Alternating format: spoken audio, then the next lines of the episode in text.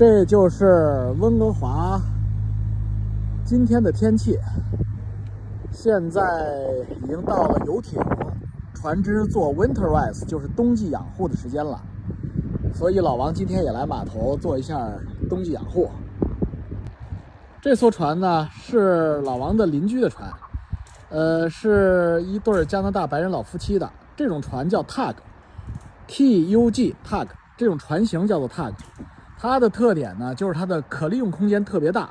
这艘船大概有六十尺长，保养的也非常的好。呃，这个船是可以在上面居住的，呃，里边有三室两厅。啊，这边是老王。这里呢就是游艇的发动机舱，就是这样下去的。带大家看一下大家没见过的视角。这个就是游艇的发动机舱，这是左侧发动机，这是右侧发动机。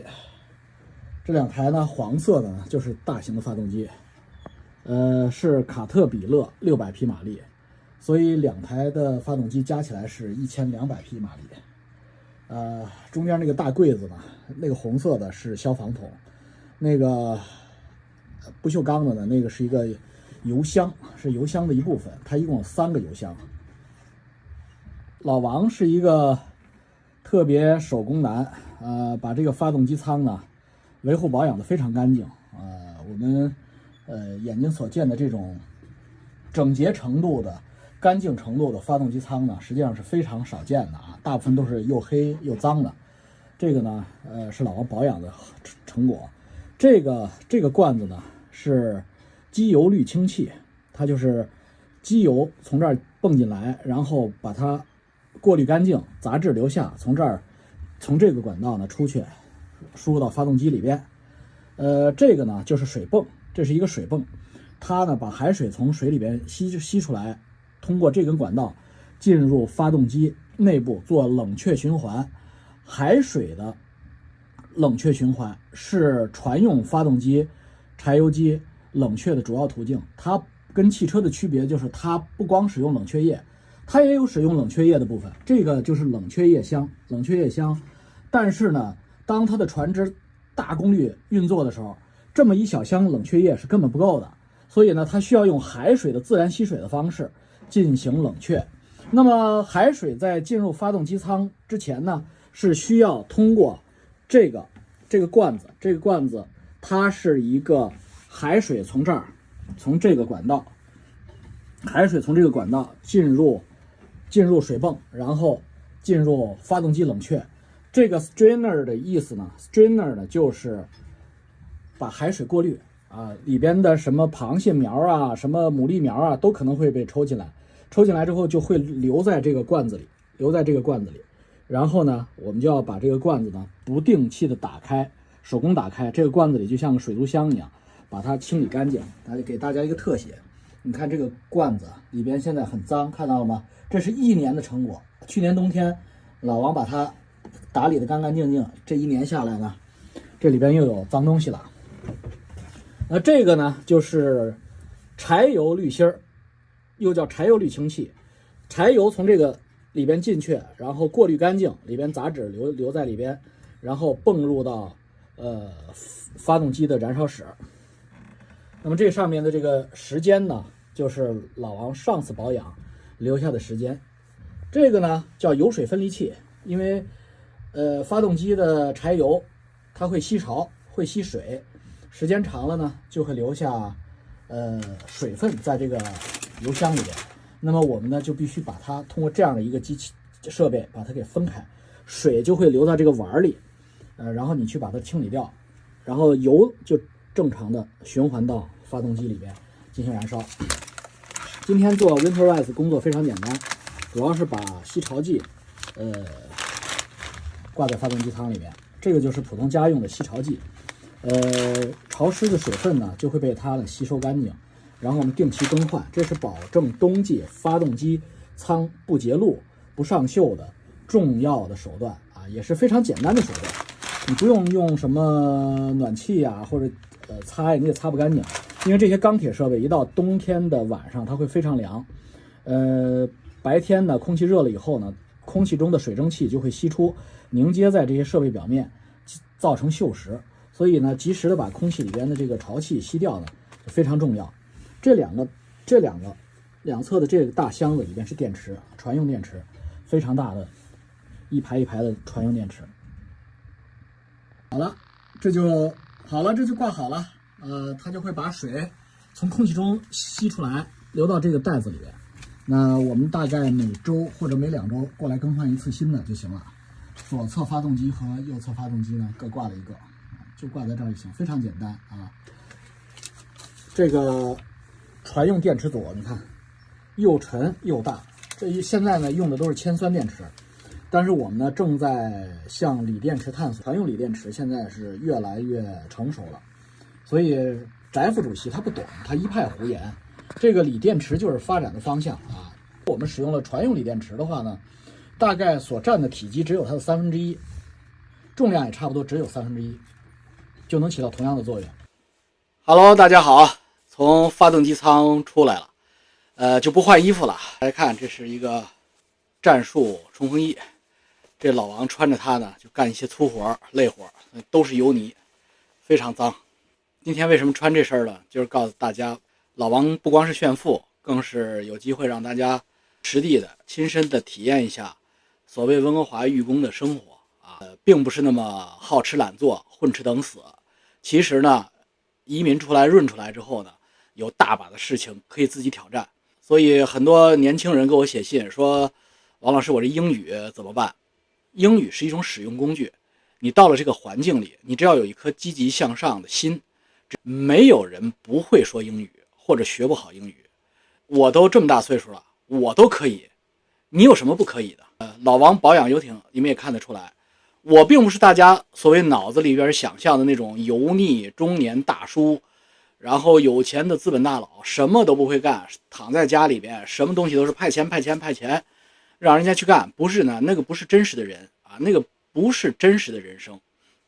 真实的人生，我就是一个隔壁的邻居，隔壁的老王，是一个爸爸，是丈夫，也是大家的好朋友。我在这边呢，呃，几乎扮演了一个凝结核的角色。扪心自问，我有安全感，他们愿意依附在我身边，我们也愿意给他们提供力所能及的帮助。这样的话呢，我们能形成真正的社区凝结核。我这样的人润出来是应该的。如果我要是不润出来，在共产党的统治下，我这种凝结核是长不大的。邓小平当时搞改革开放的时候说这么一句话，叫“让一部分人先富起来，先富带动后富，最后实现共同富裕”。结果呢，走到一半就变成了让一部分人先富起来，先富起来的人移民润走，这种模式大家心里面都特别的不忿。但是我今天想想，其实如果我们不走的话，我们留在中国的话，我们没有途径移民的话，像我们这种人是绝对不会安分守己，任共产党宰割的。我们就会像孙大武那样留下来，形成一个一个的土豪的世界，就不再是刘仲敬阿姨讲的缺乏土豪的世界。所以，共产党之所以让我们润出来，可能也有这方面的自觉不自觉的深层考虑。我们这种人出来了，社会不就没有凝结和、没有头部了吗？留下来的都是一些普通老百姓，无论是从智慧还是从实力，都不具备跟党、跟政府抗争的能力。偶尔有那么一两个冒头的，也没有组织，很容易就被掐灭了。所以，是不是让大家润出来是有？党国的长远的考虑，我今天想，还真有这个可能。好了，不说用不着了。今天给大家做个润学专题，主要谈呢子女的教育问题。因为我们润出来，我们移民出来，其实最最重要的原因就是子女的教育。中国的教育是个什么状态？大家有目共睹。而且令人沮丧的是，中国的教育体制逐年恶化。教育环境一天不如一天。我记得老王是七零后，在我小的时候，八十年代的时候，教育体制还比较清廉。那个时候刚刚出现所谓的教师节，过教师节也就是给给老师说一句“老师教师节快乐”，大家站起来给老师鞠个躬，行个少先队礼，最多最多是全班同学传出来两块钱人民币。你有给五分的，有给一毛的。班长、班委去隔壁小卖部买一个贺卡，大家签上名，写上写上某某老师，一般都是班主任，写上某某老师教师节快乐，谢谢您。老师感动的热泪盈眶。那个是特别正常的一种社会，像今天的加拿大社会、美国社会是一样的。这边的老师也是这样的。但是当我有了小孩的时候，我发现中国的教教育体制变化了，老师开始公然索要孩子家长过节过年送的购物卡，在北京就送一些家乐福购物卡，他们欣然接受，而且这个面额还不小，五百元、三百元，谁给的少，老师还会给这个孩子穿小鞋。这使我非常的诧异，因为在我的心里，教育行业、教师行业是一个很神圣的行业，它是点燃自己照亮别人的行业。因为我的母亲就是中学老师，我看得见我母亲每天晚上批改作业，她并不要求什么索取。怎么到了我长大了，我有了孩子，中国的教育体制变成了这个样子？更有甚者，我的大女儿是出生在北京的，我送孩子上幼儿园的时候，他们不知道孩子的背景。所以我的孩子呢，备受霸凌，老师就不太喜欢他，他不太愿意去上幼儿园。后来呢，老师家访的时候到了我家，不用说，肯定被 shock 了一下。从那天起，我女儿在幼儿园班里又得到了很多的优待，这使我觉得必须趁女儿在上小学之前离开那个教育环境。所以说。孩子的教育，子女教育，可能是我们润人或者想润的人最关心、最头疼的问题。今天呢，老王就用我亲身的感受来谈一谈这个问题，希望能够抛砖引玉，引起大家的思索。谈起带孩子出来移民、带孩子出来上学，最常见的一个问题就是：我的孩子多大的时候出去比较好？很多在国内的朋友，他们想的是让我的孩子完成小学教育或初中教育，甚至上高中上到一年级、二年级，到高二、高三再出国。理由是这样，他们能学好中文，有一个扎实的中国文化基础。即使在加拿大和美国，也有大量的家长这么想。我看到过很多这边的移民，在孩子上小学的时候，让孩子回去上两三年，理由也是学好中文。但是这样是绝对错误的。因为我们在这边的小学或者中学，我们一眼就可以看出来哪个孩子是从中国来的，哪个孩子是在本地出生的。即使他们都长着一张中国人的脸，但是你看他们的气质和行为，不超过十秒钟，你就能判断出来。因为在本地接受教育的孩子，他的眼神里是纯净的，是干净的，就像西藏那种晒着太阳红的藏族小孩的那种天真烂漫的眼神，完全是。你一眼就能看到他灵魂的感觉，但是从中国接受了两三年小学教育的孩子过来之后，眼睛是猥琐的，唯唯诺诺，甚至有一些外强中干，就像小狗一样，很容易暴躁或者胆怯。他的眼神里边是看不见灵魂的。他年纪虽小，但是学会了隐藏灵魂。我们还可以在小学高年级或者中学，可以清晰的看见。白人小孩和 A B C C B C 小孩混一圈儿华人小留学生和在国内所谓的接受过中文小学教育的这些 A B C C B C 混一圈井水不犯河水，小小的班级二十个孩子居然会分成两伙人，这两伙人之间说的话也不一样，谈的天也不一样，玩的手机游戏和话题、追的剧全是不一样的，这就是文化割裂。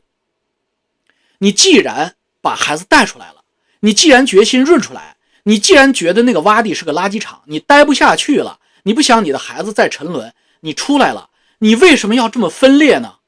你难道真的相信中国人和共产党能够分开吗？中共不等于中国这句话，你真的相信吗？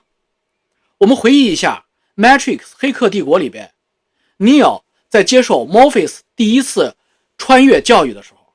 ，Morpheus 跟他说了这样一句名言：“在矩阵里，你要默认每一个你对面的人都是一个史密斯探员，因为在他们觉醒之前，他们的利益和 Matrix 是一体的。”感兴趣的可以扩展阅读，看这段经典的对白，这完全适用于今天的中国。每一个今天的中国人，从小到大，他们被绑架在共产党的战车上。如果人生想有飞黄腾达，他们必须依靠于共产党所建立的社会拓扑结构，在里边找到自己的位置。除非他们已经觉醒，否则的话，你向他们传播这种西方普世价值，你就是他们默认的敌人。我不敢说百分之一百这样，但至少百分之九十五是这样的。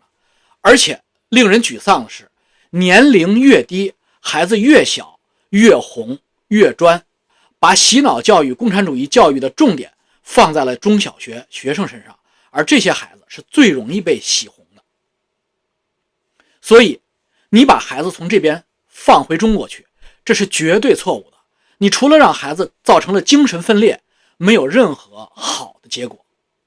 这些孩子来了这儿以后，会各种不适应。人都有自己的舒适区选择和趋利避害的本能，他们会自然而然地形成团体。在学校偷偷的说中文，有的学校管不让说中文，他们就在小圈子里自己说中文；有的公校并不管，大家非常 free，非常自由，那孩子们就会公然的说中文，所以自然而然就形成了中文圈的小刘一个小圈子和本地教育的老外及中国 CBC、ABC 华裔小孩的这么一个小圈，另一个圈子，这是我看到的。每天都发生在我身边的现实，我再给大家读一封观众来信，这样的话呢，可能大家有一个感性认识。我把他的名字隐去，因为涉及到一些隐私。本人某某，半年前经常看翟山鹰的视频，感觉挺有料。最近一阵看的少了，因为食料不多，都是观点。前一阵在 X 上看到你的推文，天天挠翟山鹰。开始以为就是蹭小名人博取眼球的，没有太在意。最近有点空，看了看你的视频，忽然发现非常有意思。北京理工还是比北京服装学院厉害，也再次印证了山外有山，天外有天。捧我几句啊！出于向你学习，也有问题想向你请教的原因，先与您套一套近乎。搜肠刮肚和你套近乎的材料是：一，本人是北京工业学院毕业，刚毕业离开。学校改名北京理工大学了，三幺八三级，八七年毕业，应该是比你高几届。是的，北京理工大学的前身叫北京工业学院，是八大学院之一。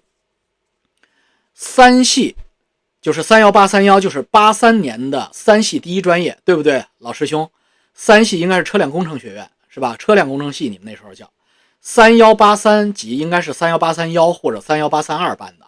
我呢，比您小十岁。我是九三级的，我是幺零二九三幺的。我说出这个黑话来，您一定知道我是哪个系的了，哪个专业的了。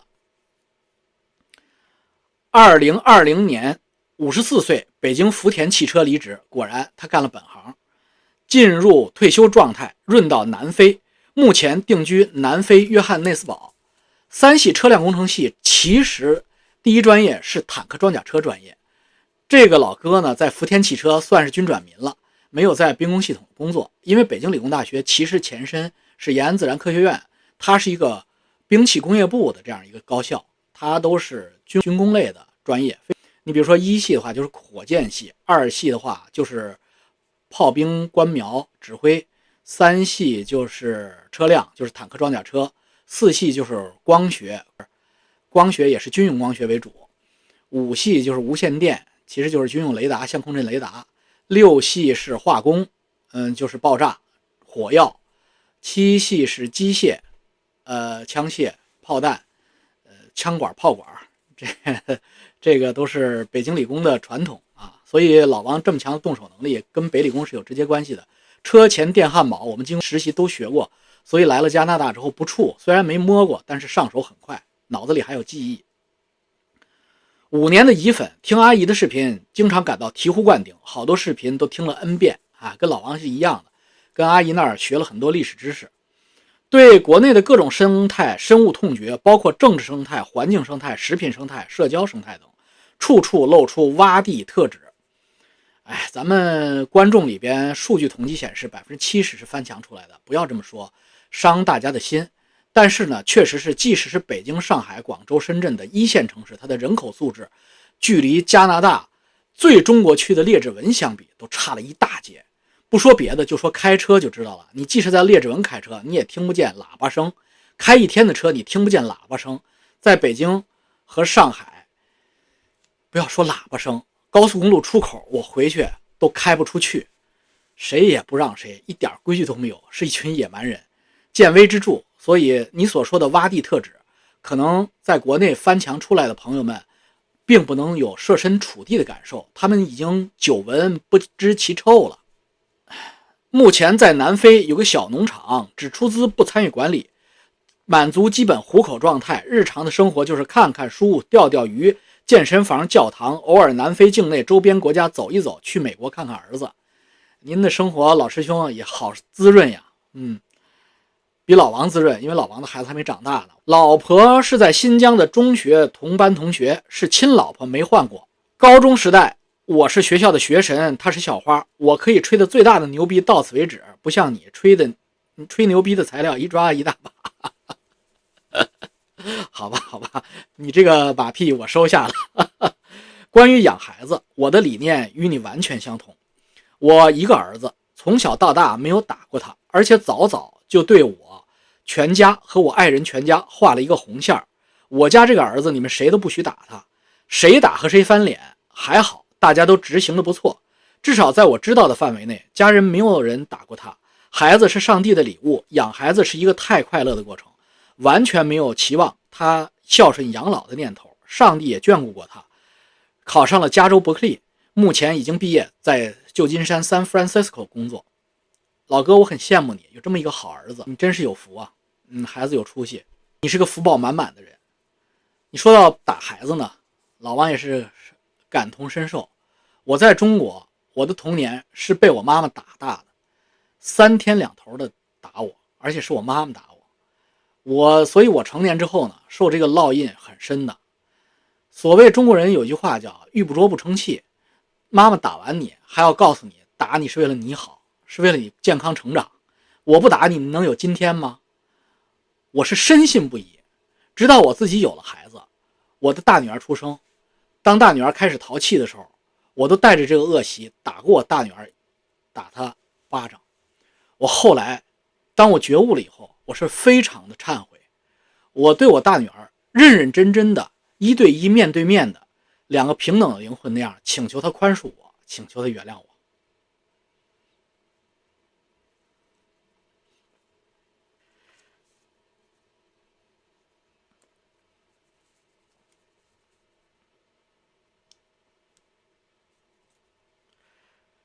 她原谅我了，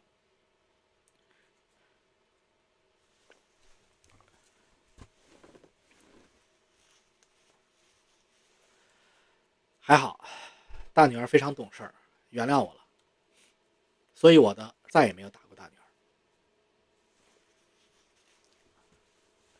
今天看了你关于润的视频，完全赞同，但是我个人有个问题不能解决，还想得到你的指点或帮助。儿子在北京上的国际学校，同学大部分是官二代、富二代，毕业回国都有家族安排。我屌丝一枚，无力安排，也完全看不上任何国内的工作机会。他美国上学期间最喜欢的事儿就是回国，与他的大部分同学一样，毕业规划后要回国发展的。这与我的初衷就大相径庭了。与儿子的最大争议也在这里。好在我有一个神助攻，他的女友是一个浙江小女孩，女孩的家长与我想法一致。坚决让女儿在美国发展，不要回来。这样两人毕业后都在美国工作了。疫情三年，他们也不方便回国，因为他们的工作都是远程上班，不坐办公室。回国最近回国了两个月，前几天与他聊，询问回国的感受。他是乐不思蜀啊，他的原始想法剧烈反弹，依然感觉还是国内舒服，还是要考虑回国发展。他的女朋友也是个没主意的人，只是听他的决定，这个真是愁死我了。他们在美国待了八九年，看到的都是美国的问题和中国的大国崛起和生活的舒适。对我所说的关于中国的认识，都把我当成老愤青对待。对我用实力讲的道理，他们认为都是特例，与太多付出巨大代价，有可能是终生命运的一代人一样，总是认为这次不一样。他们与上一代不一样。当他们支付完代价，知道最终都是一样的时候，可能一切都晚了。这就是阿姨说法。过了节点就失去了选择权。他们目前都拿到了美国签证，不存在身份问题，不知道还能从什么角度说服他们放弃回国的想法。非常想听您的建议，或者他们明年可能要去加拿大，能有幸拜访一下你，得到你的当面指点。他山之石可以攻玉，况且是你这样对中国认识如此通透的智者。如果不嫌弃，欢迎来南非玩，一个非常有意思的地方——南非约翰斯内斯堡。这老大哥，你这个问题呢？其实我刚才开场白的时候已经帮你解释了。你犯的最大的错误，我听明白了。你的孩子在北京上的国际学校，这我不知道为什么。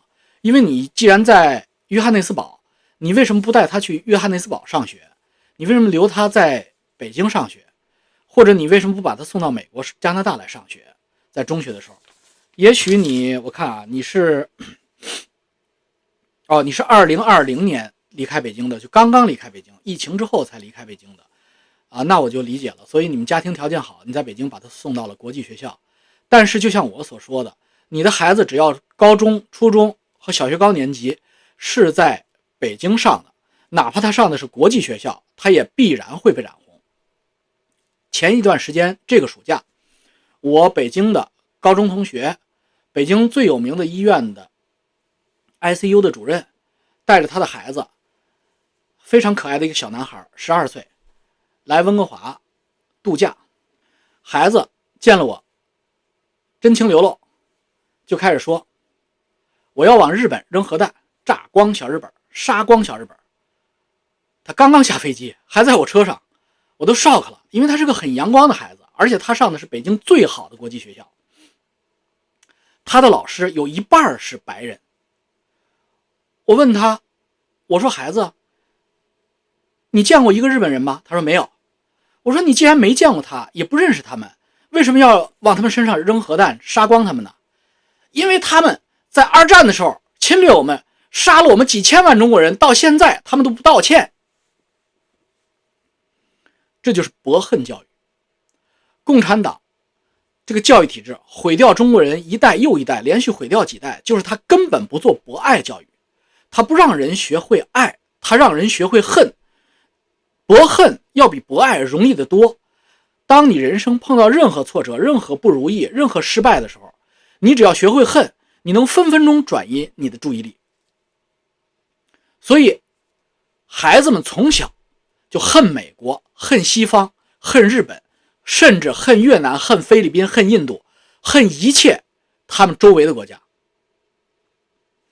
即使在北京最好的国际学校，也未能幸免。学校的白人老师虽然不会让他博恨，但他逃不开社会环境：爷爷奶奶、爸爸妈妈、保姆、电视、手机 APP、动画片、小朋友，所有的环境都在告诉他要恨日本。这种孩子长大了，必然是一个小粉红。他们必然认为中国是世界上最好的国家。他们充满了对中国的错误认识，他们完全不知道自己所见的中国是温室里的一朵花，而真正的中国是温室之外的九百六十万平方公里。中国人所受的苦难，他们一无所知。即使看到了眼里，他们也会在博恨教育的背景下，认为人分三六九等，那是下等人的事儿，与自己无关。你儿子现在遇到的问题就是这个问题。他的高中同学在中国圈子里非富即贵，所以他在北京、在上海，他简直太舒服了，那是他的舒适区。你焉能把他叫出来呢？除非铁拳砸在他身上，你老哥一点办法都没有。你犯的人生最大的错误就是没有让他初中之前出来。所以老王今天带给大家润学的第一个结论：如果你下定决心润。你要先把孩子放出来，你说，哎呀，这个孩子这么小怎么办？那就投亲靠友作为他的照顾方。如果没有亲友，那你们就牺牲一个家长带着孩子先出来，这个比什么都重要。如果既找不到投亲靠友的对象，又找不到家长带着他出来，那么就等孩子在初中的时候，他就可以在这边找一个当地的寄宿家庭做一个小留学生。这是他出来的最晚的时间。如果这个孩子十八岁之前没有出来，几乎百分之九十九都没有办法进行完美的适应。他们不会是美国和加拿大人，他们会是个中国人在留学。他们本身会变成第一代移民的心态，而我们的目的其实就是牺牲我们这一代作为种子扎下根去，让他们做第第二代移民，不用经历这种文化冲突的痛苦。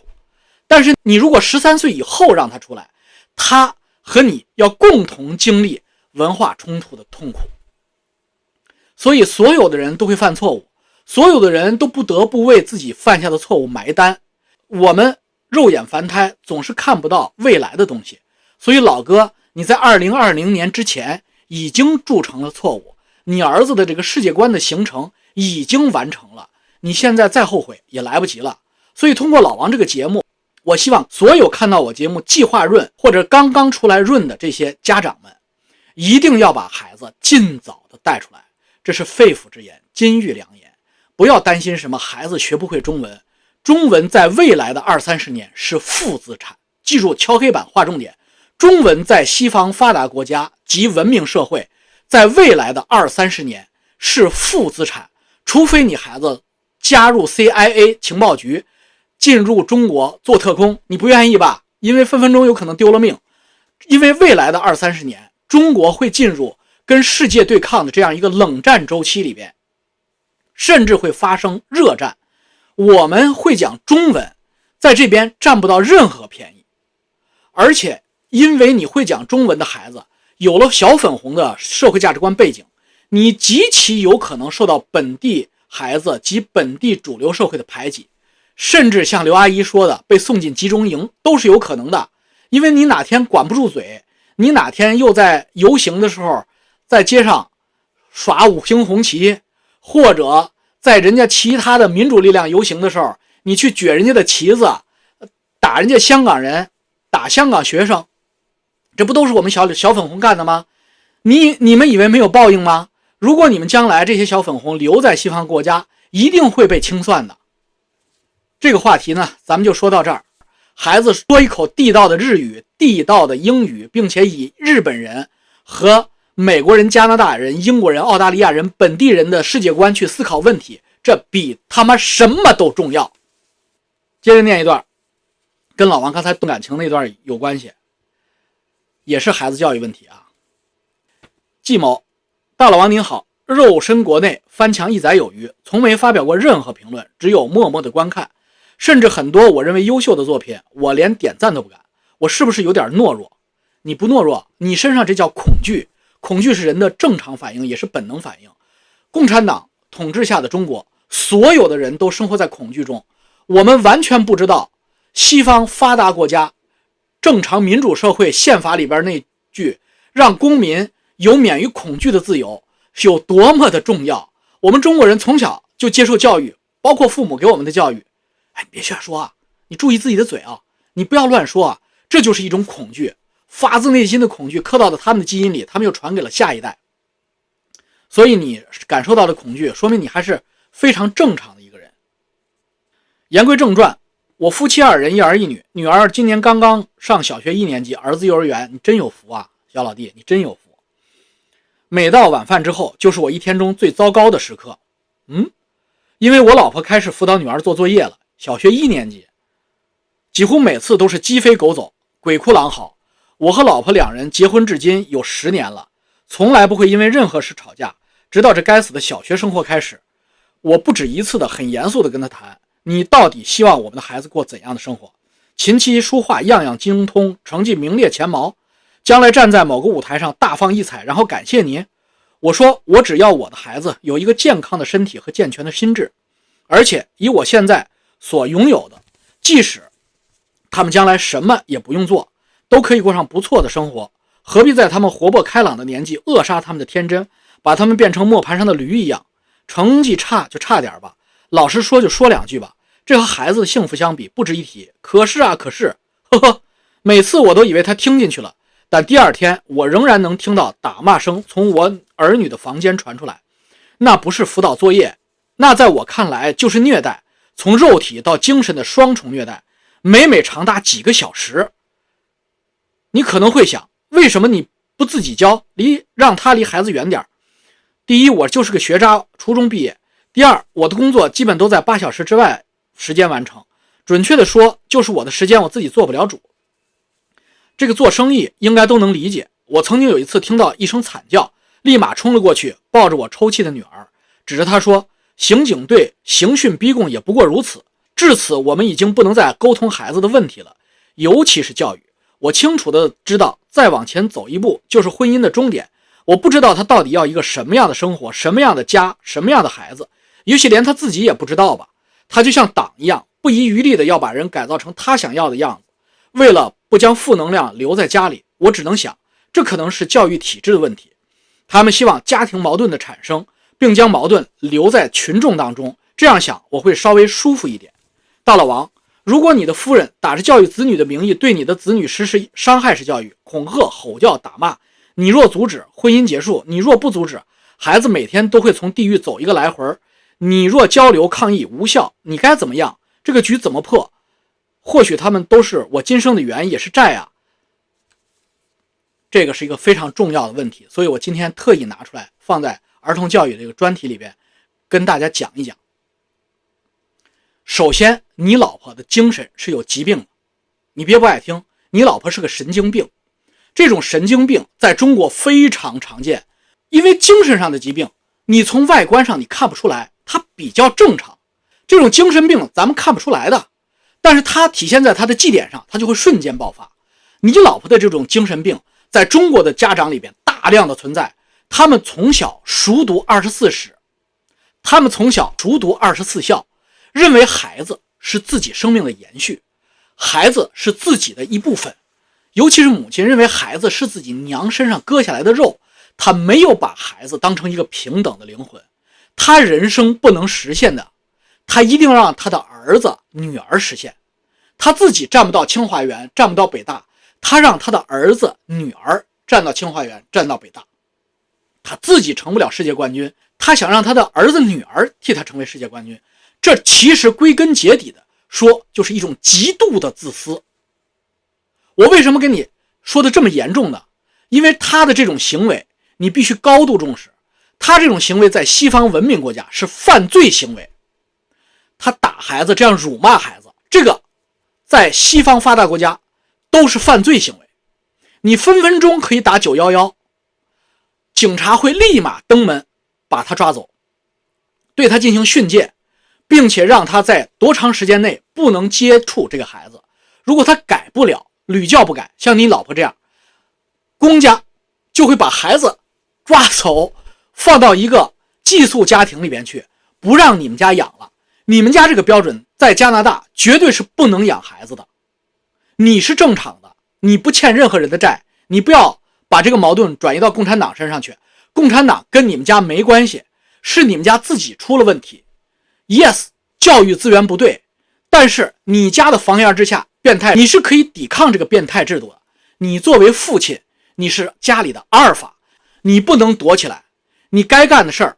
该扮演的角色，你必须勇敢的去扮演，勇敢的去做，必须制止这种对儿童的伤害和犯罪。我话说到这份上，你也知道老王的意思了。离婚就离婚，这种女人，这种病态，你不给她雷霆一棒，她根本醒不了。你给她雷霆一棒，她可能都未必能完全醒。所以你如果是个爷们儿，赶紧离婚，带着两个孩子出去。晚上该做作业，让孩子做一个小时的家庭作业，能辅导辅导，不能辅导，带着孩子出去玩一玩，孩子都快快乐乐的长大，比什么都强。记住我这句话：棍棒底下出不来孝子，棍棒底下出来的是十八岁以后、二十岁以后，孩子对你们永远的恨。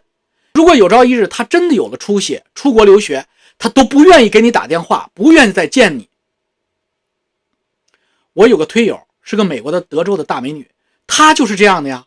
她在她的推特上写过，她从小怎么被她妈妈虐待，爸爸殴打，所以她现在就是逃跑、逃避、恨。你愿意让这种悲剧在你们家重演吗？而且你有一儿一女，你多幸福啊！哇，又传真了，你多幸福啊！呃，大陆货轮又开过去了，我老王好幸福。好，正好宽松宽松我们的气氛。刚才老王说激动了，因为不能提孩子，孩子对我们来说是最大的福报，这才是我心里最柔软的部分。咱们改变不了这个世界，因为我们没有闻达到兼济天下的状态，但是我们完全可以独善其身，独善我家。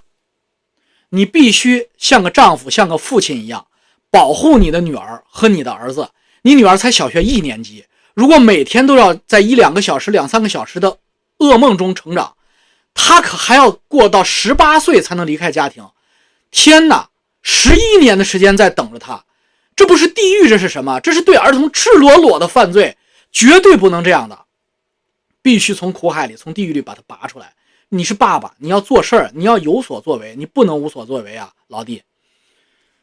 哎，好了。我希望你能听进去。你要是说服不了你老婆，你就让她看我这段视频。